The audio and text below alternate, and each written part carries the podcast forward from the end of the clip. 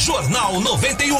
As primeiras informações do Aqui no Jornal 91, doutor Roberto, é, recentemente, alguns meses na verdade, a história de alguns animais que estariam com a Covid-19. A preocupação, será que eles podem passar para os humanos? Os humanos podem gente, né? passar para os pets, para os bichinhos? Como é que fica esta situação? É a pergunta do nosso Ayrton, aí Gonçalves, ele que mora em Piraquara. Flávio, essa é, uma, essa é uma pergunta excelente e eu acho que deveria ser ela, ela reportada e replicada muito mais vezes. Não a pergunta, talvez, mas a resposta, meus caros.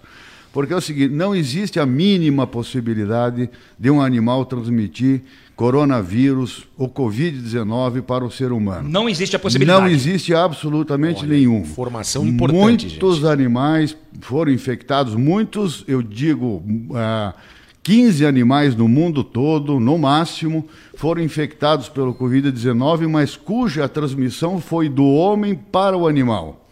E mais, e mais uma outra coisa: o animal, quando pega o vírus Covid-19, no máximo desenvolve alguns meros sintomas e ele não vai a óbito. Então as pessoas não precisam se preocupar.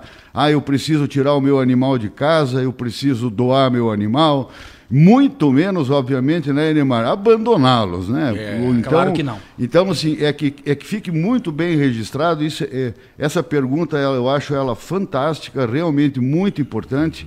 Então é o seguinte, não existe nenhuma possibilidade, nenhum estudo no mundo inteiro até agora é, comprovou de que o animal infecta o ser humano. É claro que nós temos que manter o local higienizado, isso é uma obrigação de cada um, tanto a sua Perfeito. casa, canil e tudo mais, porque daí nós vamos ter também não só o coronavírus, Exato. mas outro tipo de doença Ex também, sem dúvida. Exatamente.